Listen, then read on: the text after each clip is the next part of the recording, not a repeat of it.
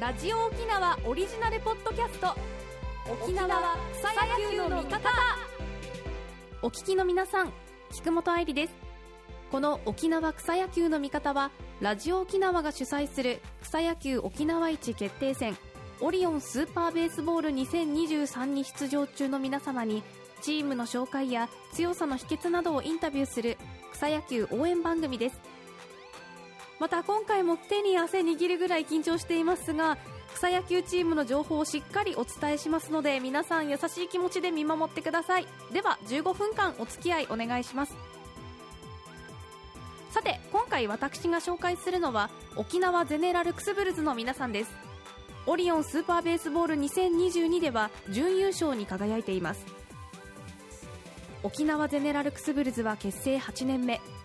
メンバーの平均年齢は27歳。主に那覇市の職域リ那覇市の職域リーグなどで活躍中のチームです。沖縄屈指の草野球チームの強さの秘訣について探ります。最後までお付き合いください。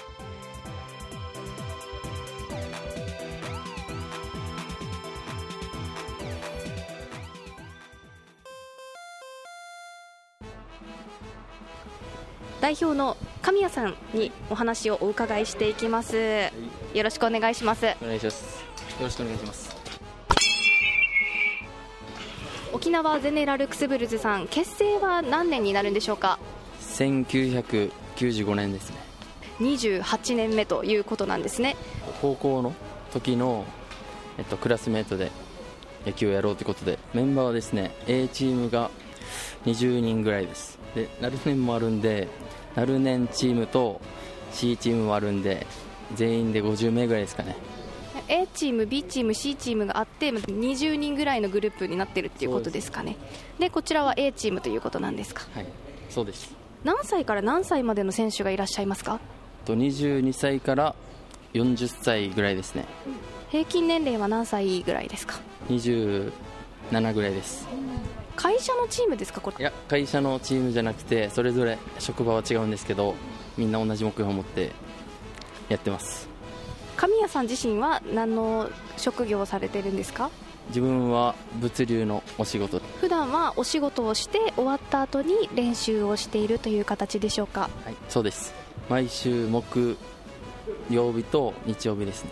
チームのモットーは楽しくやっていこうっていう感じですやっぱり何事も一番は楽しむということが大事ですから、い、いですね。そして今年のオリオンスーパーベースボール優勝に向けて鍵は何だと思いますか？鍵は打撃陣の成長ですね。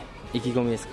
今年は去年一昨年とまあ1点しか取れなくて打撃陣がと打てないことが打てないで負けることが多かったので今年はピッチャー陣に頼ることなく打撃陣で圧倒したいと思ってますそしてこのチームの要についてお聞きしていきたいと思うんですがこのチームの要の選手はエースのメカル水木です。メカル水木選手ポジションはどこになるんでしょうか？ピッチャーです。マックスは何キロですか？143キロです。決め球は大きく落ちるツーシームです。WBC の選手で言えばどういった選手なんでしょうか？大谷翔平ですね。翔平選手ですどういったところが大谷翔平選手だと思いますか？ピッチャーもすごいですし打撃でもすごいですし化け物ですね。普段はですね野球の時はちょっともう本当に真面目なんですけど野球を離れるとみんなから愛されるようなキャラでよく人にいたずらしてます。カルー選手はですねあのどこで野球をやっていたとかっていうのはご存知ですか？小中高とか。小学校が大里ベアーズ中学校が大里中学校。高校が知念高校。大学が沖縄大学調子はですねいつもいいです。次の試合期待ですね。沖縄ゼネラルクスブルズの要メカル水木選手に注目です。チームのムードメーカーとして小谷さんが指名されたわけなんですけれどもはい自己紹介の方をよろしくお願いします。小谷義彦です、ポジションはどちらですか？えー大谷と同じ外野とピッチャーの二刀流です。マックスは何キロですか？146です。決め球は？スライダーです。変化球が得意ということで。す。いつから野球はされていたんですか？小学校3年ぐらいです。まあ、ずっと大学までやってました。小学校はどちらで野球をされてたんですか？と佐敷ファイターズというところです高校も聞いていいですか？高校は知念高校です。そして大学はどこかでされてました？沖縄大学でやってたんですけど公式はやめてすぐ軟式に。あの公式ボールから軟式ボールに変わってどうです？まあ、そんなもう今ボールが変わってるんで大差なく飛ぶボールのイメージがある。んでスタンドも簡単に入ってるバッターもいますしちょっとピッチャーとしてはやりづらいような球ですねちょっとした小話を聞いていきたいと思います。と出来事で言えば、まあ、彼女と別れまし何年付き合っていた彼女さんだったんですか？た5年ですね。次新しい彼女さんを見つけるとしたらどういった彼女さんがいいですか？一緒に酒を飲んでるか飲んでくれる方だったら誰でもいいです。誰でもいいんですか？はい。優しくて酒を飲んでくれる方だったら誰でもいいです。そして最近ハマっていることといいますかご趣味とかありますか？ゴルフにはハマってます。野球は動いてるボールを打つんで、まあ、打てなくて当たり前だったり思うんですけどゴルフは止まってるボールを打つのにまっすぐ行かないのが、まあ、イラつくというかそういったところにはまってますね、まあ、思うように飛ばしたいっていう。では次にですね意気込みを。そうですね。リベンジというよりかはちょっと決勝に来る前に正直ビアフィールドさんが負けてくれればこっちとしては 気持ちとして楽なんですけど、まあ、当たった時には去年だったりその前、まあ、2回同じカードなんで負けてるので、まあ、勝ちたいとは思います。